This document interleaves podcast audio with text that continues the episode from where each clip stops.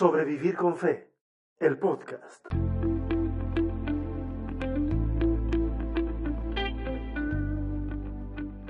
¿Qué tal a todos? ¿Qué tal a todas? Hemos regresado. Hemos regresado y estoy súper contento de, poder estar de vuelta con ustedes eh, en este podcast que yo amo tanto hacer. Sobrevivir con Fe, el podcast para mí es una experiencia maravillosa que se repite cada semana. Y eso hace que sea, sea muy importante, muy importante. No, no porque, a ver, yo, yo, quiero reivindicar un poco el tema del contacto virtual, porque quiero decir una cosa. Hoy estoy de vuelta haciendo este podcast básicamente gracias a ustedes. Gracias a que muchos de ustedes, cuando se enteraron del robo que yo había sufrido de mis herramientas de trabajo. Eh, muchos solidarizaron, eh, me escribieron pidiendo la, forma de, poder hacer llegar alguna cooperación.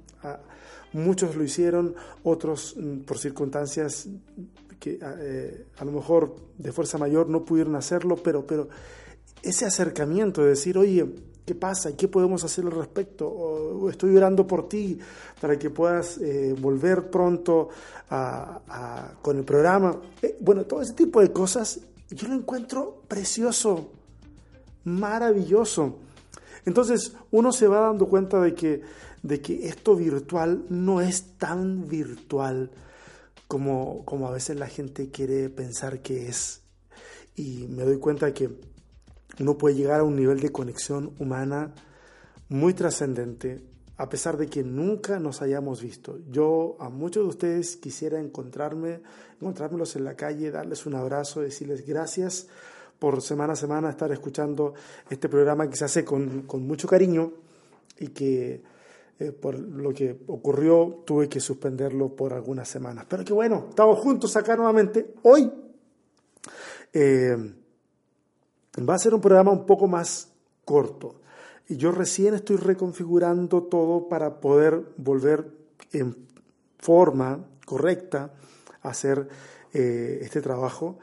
Así que como, como estoy en eso y, estoy involucrado en un montón de, situaciones que estamos viviendo acá, en, acá en México, eh, me ha quitado un poco de tiempo para poder eh, hacer o estructurar un, buen, buen contenido para hoy. No, no que el contenido de hoy no va a ser bueno, es bueno, es muy bueno, pero eh, un poco más extenso. Eh, a mí me gusta que, el podcast sea, sea un poco más extenso. De alguna manera siento que estoy conversando con amigos.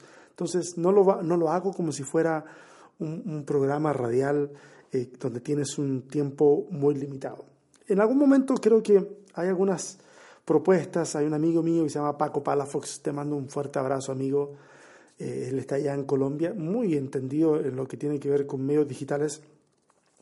Eh, y hay una propuesta ahí para poder hacer algunos programas más breves y que sí sirvan a lo mejor para la radio. Así que si alguno de ustedes eh, tiene algún programa radial o ya sea de aire o vía internet, ¿está bien?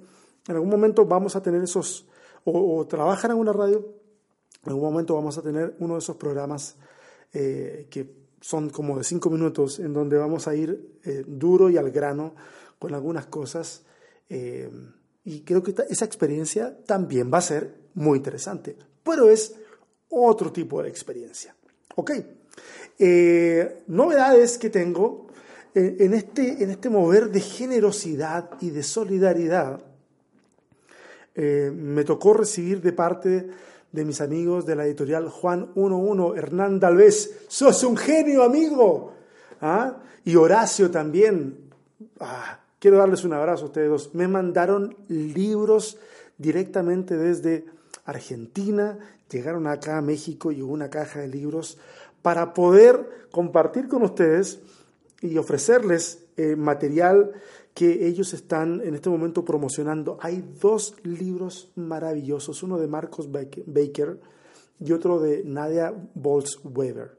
Eh, dos libros extraordinarios. Yo creo que voy a hacer un, programa eh, dedicado a hablar de estos libros y hablar de este tipo de material que está surgiendo, que genera mucha controversia en muchas mentes, muchas cabezas, pero que yo considero que es un material que viene llegando en el momento preciso, en el momento indicado para nuestra realidad teológica eh, y simplemente de reflexión en Latinoamérica. Muy buenos materiales. Yo soy de las personas que no le gusta leer libros que no causen un impacto en mí.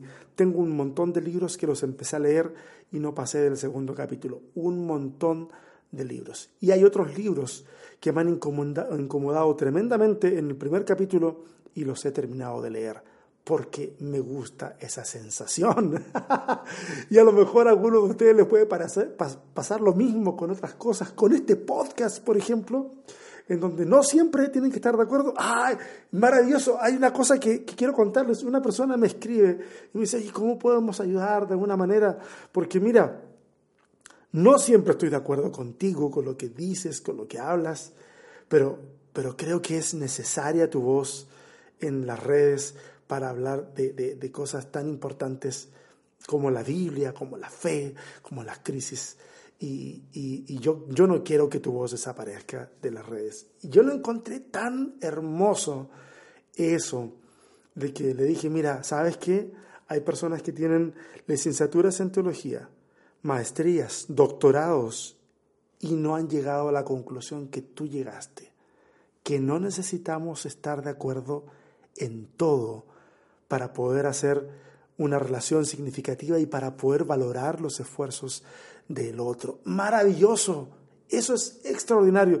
Yo no sé por qué la gente, muchos están todavía con la idea de que no, de que la lucha por la sana doctrina y termina pareciendo una lucha de egos. Eh, en el fondo tenemos que darnos cuenta de que mm, este, este asunto de la fe, el camino de la fe, no es unívoco eh, en su interpretación, en su aproximación. Sí, creemos en un solo Dios, creemos en Jesucristo, creemos en el Espíritu Santo y, cosas que a lo mejor nos van a unir dentro de los que nos llamamos cristianos, por supuesto. Pero no necesariamente debemos estar de acuerdo en todo. Así que eh, fantástico. Si hay personas interesadas en los libros, yo los voy a publicar en mis redes sociales para que los puedan adquirir. Los puedo enviar a distintas partes de México y en el mes de junio voy a estar en Chile, así que si hay algunas personas de Chile que, lo quieran y quieran que yo se los lleve, eh, quisiera entregárselos por mano, yo voy a estar en, en algunos momentos en Santiago, en otros momentos en Concepción, así que eh, voy a organizar de repente que nos juntemos en algún café eh, yo voy a, estar sentado ahí tomándome tal vez una leche con plátano y un completo, que es lo que yo como cuando voy a Chile. y ahí voy a estar esperando a las personas que quieran tener su libro, eh, no solamente esos que mencioné, también metáforas, y nos podemos juntar y conversar y, y, hablar un poquito más. Y en una de esas nos animamos y hacemos un sobrevivir con fe directamente desde uno de esos lugares. ¿Por qué no? O sea, se puede hacer. Así que eh, eso. Y la próxima semana volvemos con respuestas honestas. Así que, bueno, con la, con la misericordia del Señor, el apoyo de ustedes, eh, y bueno, hemos podido volver, estamos volviendo poco a poco, hay mil cosas que hay que resolver, pero volviendo poco a poco a producir estos contenidos que para mí son muy importantes, espero que para ustedes también. Compartan esto eh, publíquelo en sus, en sus redes también, le puede servir a otras personas. Estamos en la serie de Guía de Supervivencia para leer la Biblia. Y hoy, hoy quiero que hablemos acerca de estilos literarios. ¿Ok? No sé si alcanzan a escuchar esa música de fondo. Los dejo para que la escuchen, escúchenla, disfrútenla.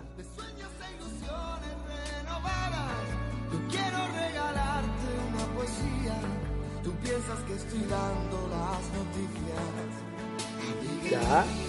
¿Ya se dieron cuenta de qué se trata el asunto? El, bueno de Sanz, yo creo que ni cuenta se dio que estaba haciendo algo que podía servir para la reflexión teológica. He escrito al respecto de esto antes. La letra de la canción dice, yo quiero regalarte una poesía, tú piensas que estoy dando las noticias. Es una frase, la canción amiga mía, Alejandro Sanz, del álbum Más de 1997, del 97, pues mis hermanos y amigos, más de 20 años, Señor, esto es del siglo pasado, es del siglo pasado. Ok, pero, pero plantea una situación en la cual él le conversa a, una amiga de él, se llama amiga mía, eh, y parece que él habla una cosa y entiende otra cosa. Es este, este asunto que se da con el tema de los códigos, en donde mm, uno dice, ¿cómo, cómo, cómo es esto? A ver, eh, eh, ¿no quisiste decir lo que estabas diciendo? Sí, sí, lo quise decir, pero tú entendiste otra cosa. Eh, ¿Será acaso que es posible confundir una poesía con lo cálida, con lo, con lo evocadora de imágenes en la cabeza? Confundir una poesía con una narrativa cronológica acontecimientos al estilo de las noticias. Así como, o sea, confundir un poema de Neruda, de, no sé, eh, de o algún escrito de Octavio Paz, no sé, con, con a lo mejor eh, la crónica roja del diario del domingo. ¿Será posible algo por el estilo? Mira, seguramente muchos pensarán de que algo así eh, es, imposible, que, nadie se atrevería a leer a los grandes héroes de la, literatura universal de la misma forma que se lee a lo mejor eh, el reporte de economía eh, del, no sé, el informe de la bolsa, por ejemplo. Creo que nadie a lo mejor encontraría, encontraría eso como confundible. No obstante, a pesar de que puede parecernos una cuestión absurda y el ejemplo mío totalmente fuera de, lugar, eh, esa confusión sí ocurre cuando nosotros nos acercamos a la Biblia. Creo que una de las razones por las que nos pasa eso es por la forma en que la Biblia se nos presenta. Eh, nosotros cuando, cuando vamos a un libro, por ejemplo, de poesía, tú tomas el libro de poesía y el libro completo tú sabes de que es de poesía. Si tú tomas un libro de cuentos, tú tomas el libro de cuentos y sabes que ese libro es de cuentos.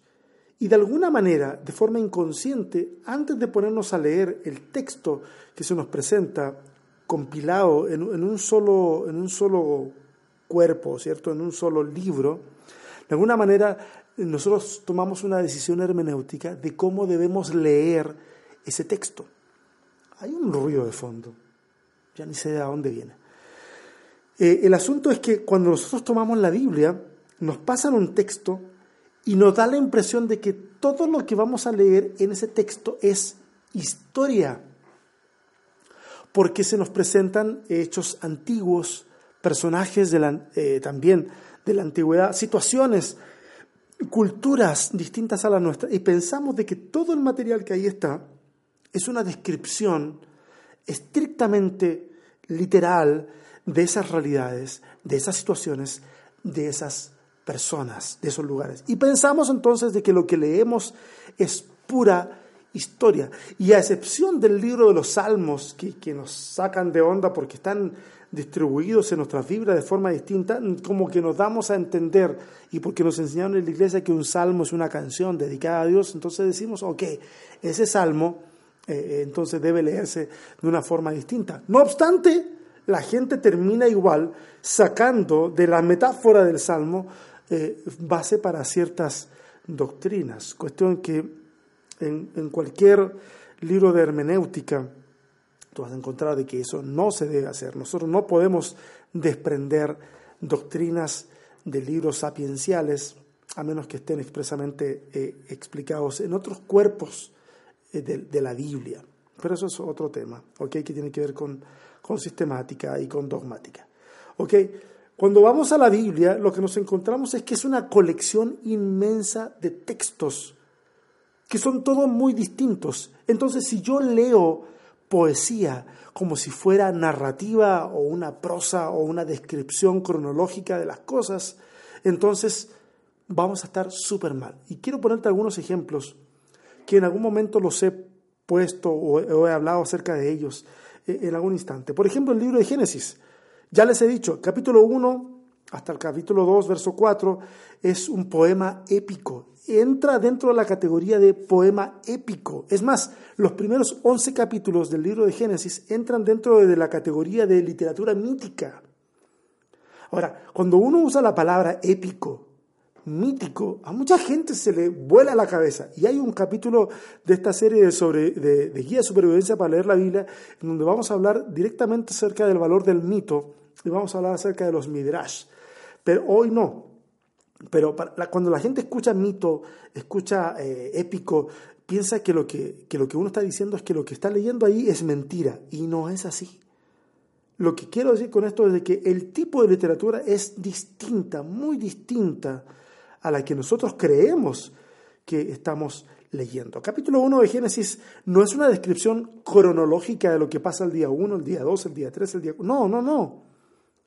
Es una descripción poética no de cómo se crearon las cosas, sino de quién es el agente creador de las cosas, de lo que vemos. Entonces, a veces vamos al texto bíblico y vamos con premisas falsas y con malas preguntas, aunque soy de la idea de que las malas preguntas no existen, eh, pero si la mala pregunta me la voy a responder yo solo, entonces es un círculo vicioso de mala pregunta, mala respuesta, entonces hay que quebrarlo. Si vamos al texto con malas preguntas, con una mala disposición a leer el texto pensando que es historia, cuando en realidad es, es poesía, entonces vamos a tener serios problemas para entender la Biblia. Otro ejemplo, el libro de Job. Es una de las obras dramáticas más grandiosas de la, de la antigüedad. Hay escenas. Mira, a ver, por favor, por favor, no se ofenda a nadie por lo que le voy a decir. El uso de las palabras a veces hace que la gente se ofenda. Pero mira, haz de cuenta lo siguiente. Una obra de teatro de las que hoy vemos es lo más parecido a lo que aparece en el libro de Job, a la forma en que está escrito. No estoy diciendo que los, lo que está ahí sea una obra ficticia.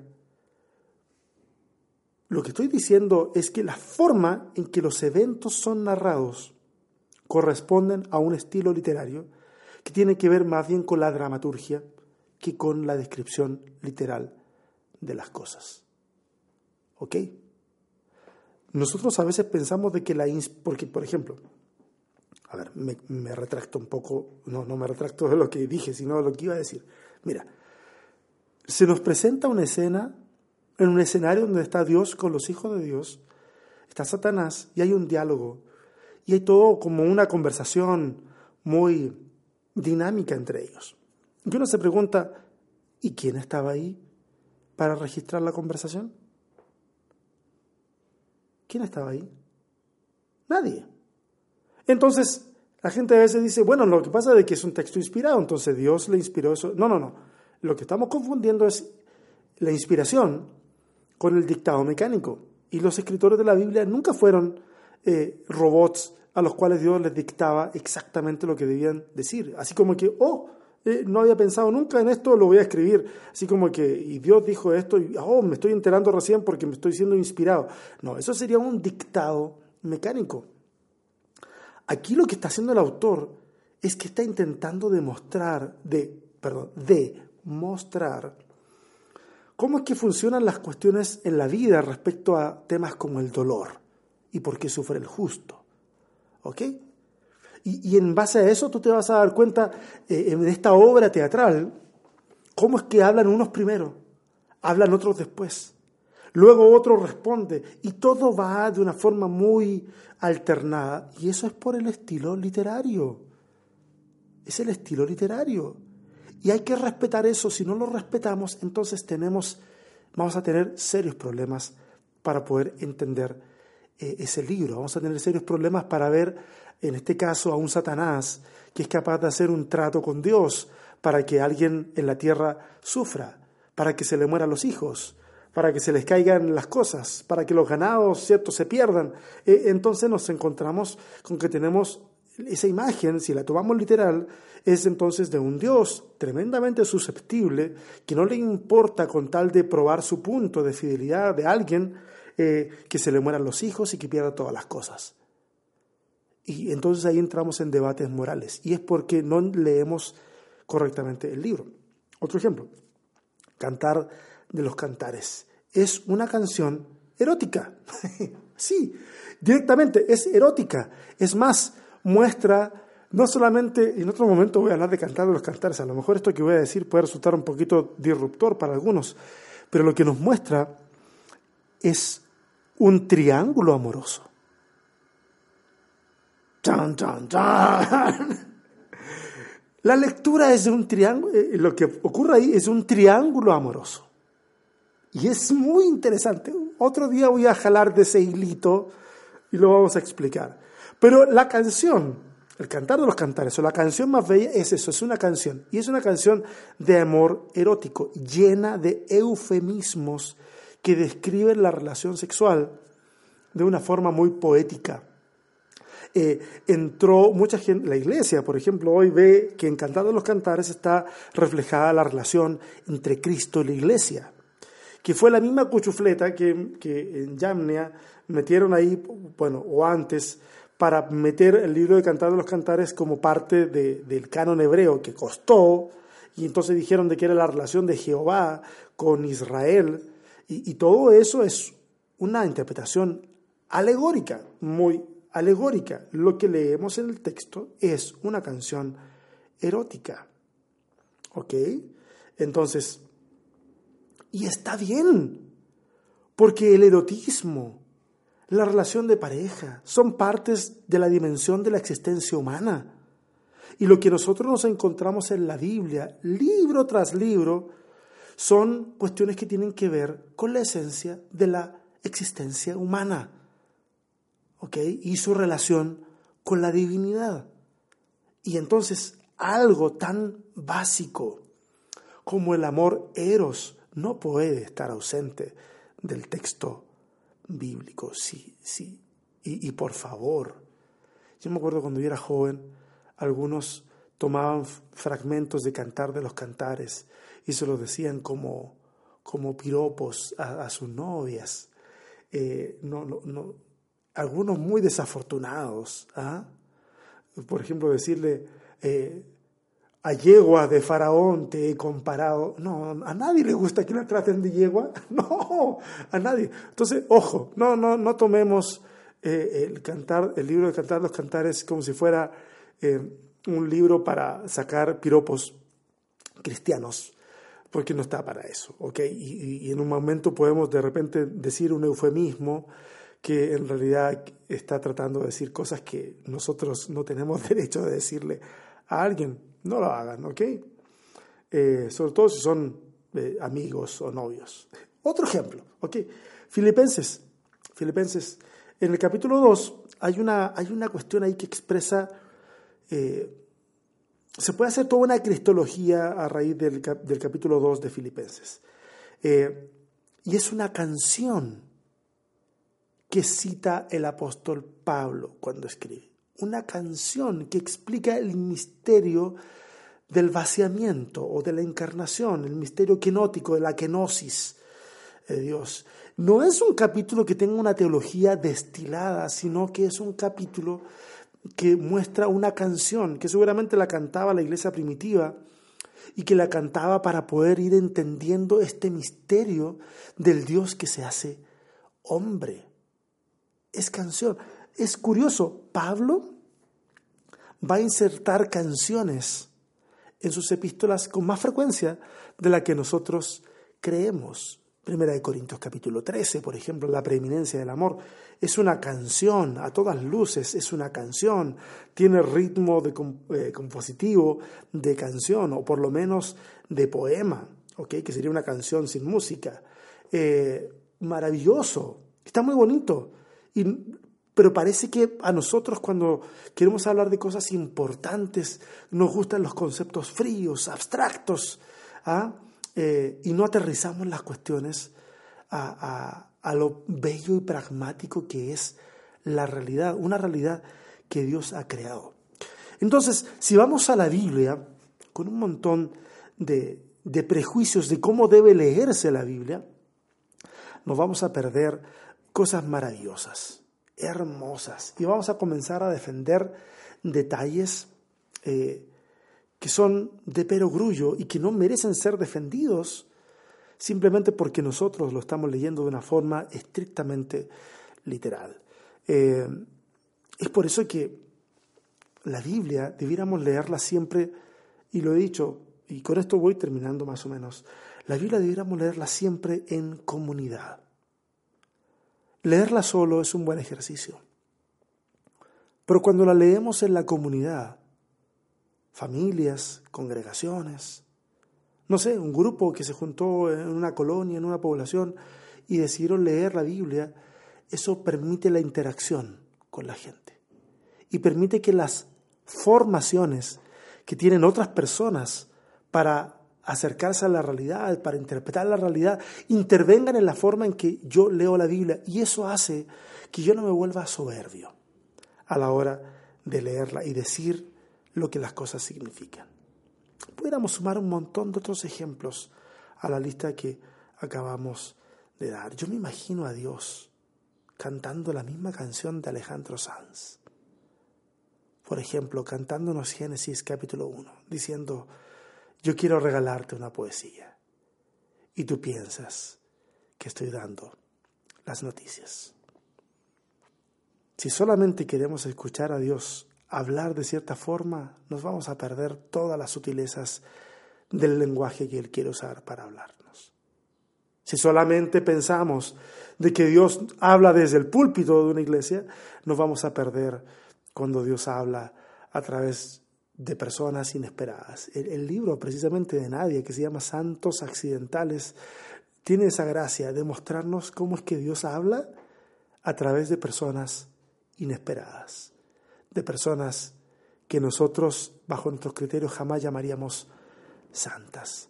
Si pensamos de que Dios solamente tiene que hablarnos a través de alguien que venga con cierto temblor en las manos, saltos y palabras extrañas saliendo de su boca, y es la forma que Dios tiene para hablarnos de una manera con gritos y otras expresiones, entonces nunca vamos a escuchar la voz de Dios en la, en, la, en la boca de un niño.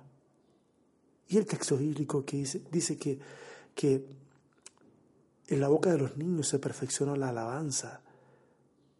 Y son esos detalles poéticos que el texto nos muestra, que de alguna manera nos hacen ver más allá de nuestra estructura, más allá de lo que nosotros creemos y queremos ver en el texto bíblico. El texto bíblico deberá desafiarnos cada vez que nos aproximamos a él.